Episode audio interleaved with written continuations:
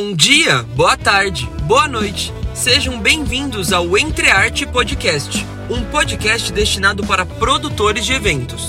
Gente, estive parado por um tempo e voltamos agora com a segunda temporada do Entre Arte, que vai mudar um pouquinho do que a gente já estava trabalhando há um tempo atrás. Bem, os episódios agora vão rolar a cada 15 dias. Então, a cada duas semanas, a gente vai estar postando os episódios sempre às terças-feiras, às 9 horas da noite. A gente mudou o dia de lançamento, visando mais o, o, o dia de consumo do nosso público na nossa página.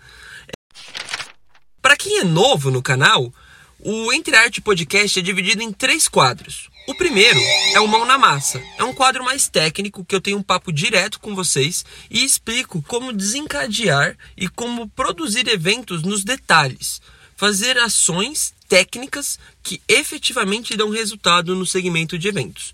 O segundo é o Fora da Caixinha, que é um quadro de interação entre nossos seguidores na página do Entre Arte Podcast e a nossa criação de conteúdo, que a gente joga uma pauta no Instagram durante a semana e vocês mandam as perguntas e a gente vai respondendo essas perguntas e trazendo convidados da área para darem ainda mais legitimidade ao projeto.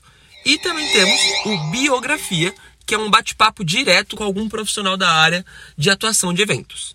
Bem, para voltarmos, vamos para o Mão na Massa com o tema da semana. Eventos para 2021.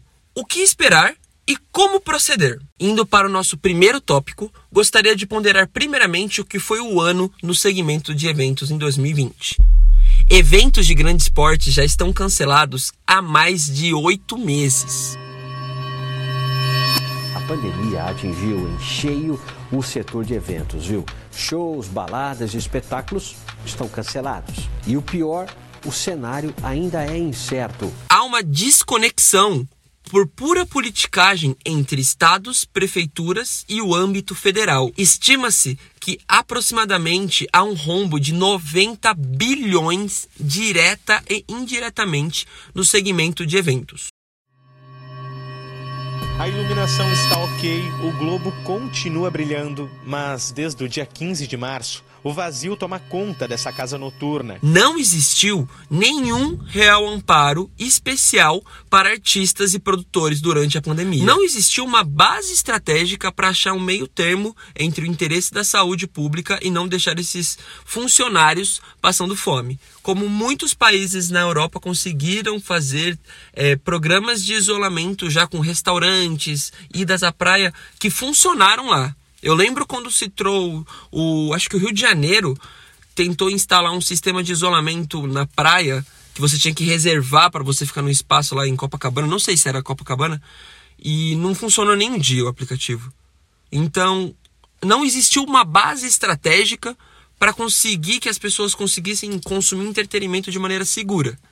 E a gente percebe que o profissional de eventos, tanto o profissional quando a gente fala do artista quanto do produtor não teve amparo nenhum do Estado, refletirmos o que fazer para 2021. Porque num estado legal mesmo, tipo, de estar dentro do, de todo o âmbito da pandemia, é muito difícil produzir evento para 2021. Mas isso eu vou deixar para o tópico 2, que a gente vai tratar mais disso. Partindo para o nosso segundo tópico, vamos explorar sobre o que esperar para o ano de 2021. Bem, é um ano ainda muito instável. Todo mundo tem que botar na cabeça, todo produtor de evento tem que entender que vacina é diferente de cura. Para a gente conseguir ter um âmbito de produzir mega eventos que está todo mundo é, curado, vacinado, a gente está falando de um processo de quase dois anos. Então, se a gente está falando que vai começar em 2021, é para acabar em 2023. E a gente não pode ficar esperando até lá para não produzir evento e passar fome, basicamente. Então, o primeiro conselho que a gente pode dar para qualquer produtor de eventos é investir em outro segmento, se for possível. Se você, produtor, tem outro, outra área de investimento, invista nela.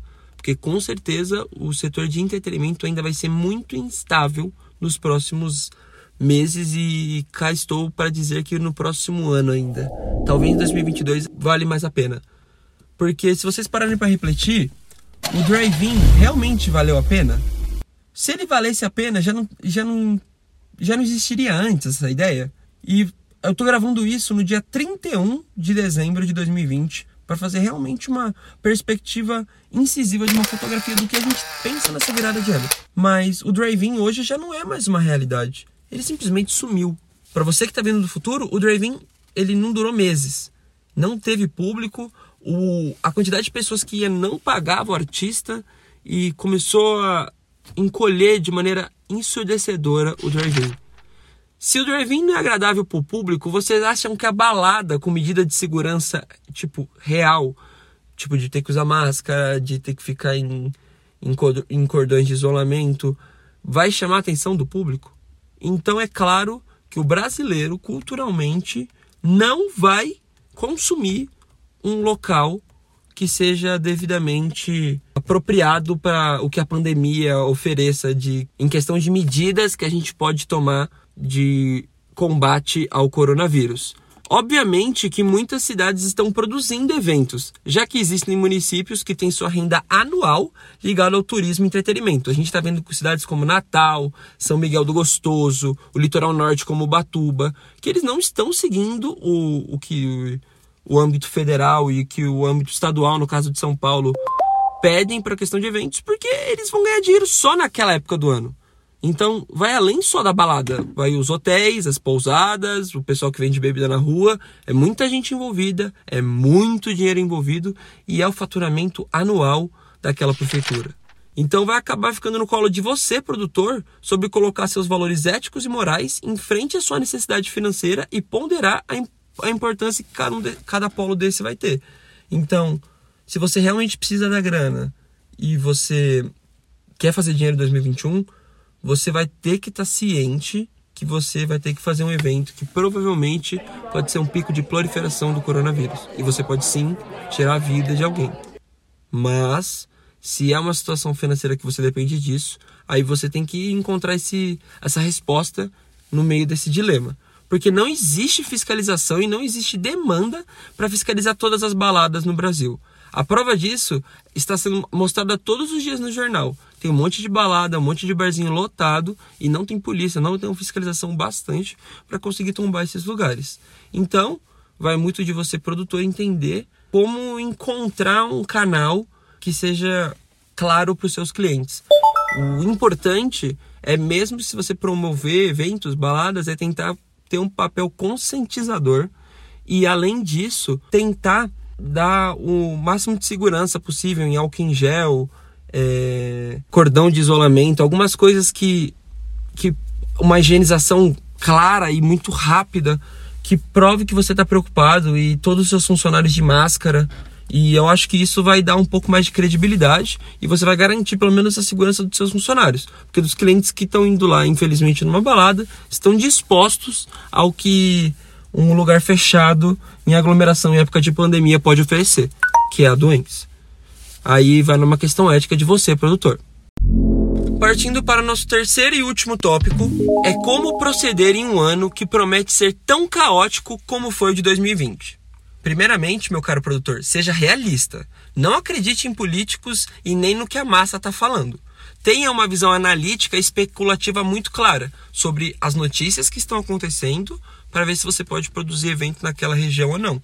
E principalmente, gente, não invista muito dinheiro.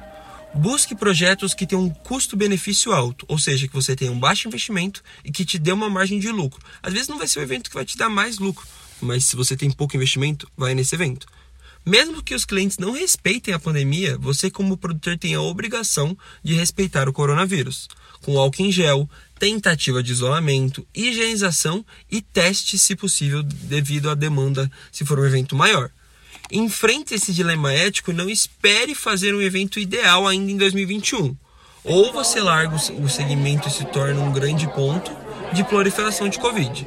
Busque conscientizar seu público sobre a importância do momento que estamos vivendo.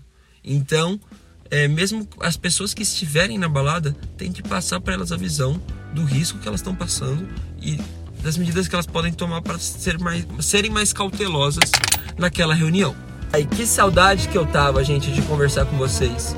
Um ano que promete não ser fácil e precisamos, como produtores, estarmos juntos. Fiquei muito feliz de voltar a fazer esse episódio com vocês e espero que a gente volte a discutir muito sobre eventos, que é um tema que vai pegar fogo ainda nesse ano de 2021. Desde já, eu peço para você seguir o Entre Arte Podcast lá no Instagram, que lá tem todos os nossos podcasts, que você pode conferir todas as nossas dicas extras que deixamos lá, e o Entre Arte oficial no Facebook. E desde já, agradeço você que ficou até o final e ouviu mais um episódio Entre Arte. A arte de entreter. Tchau, tchau!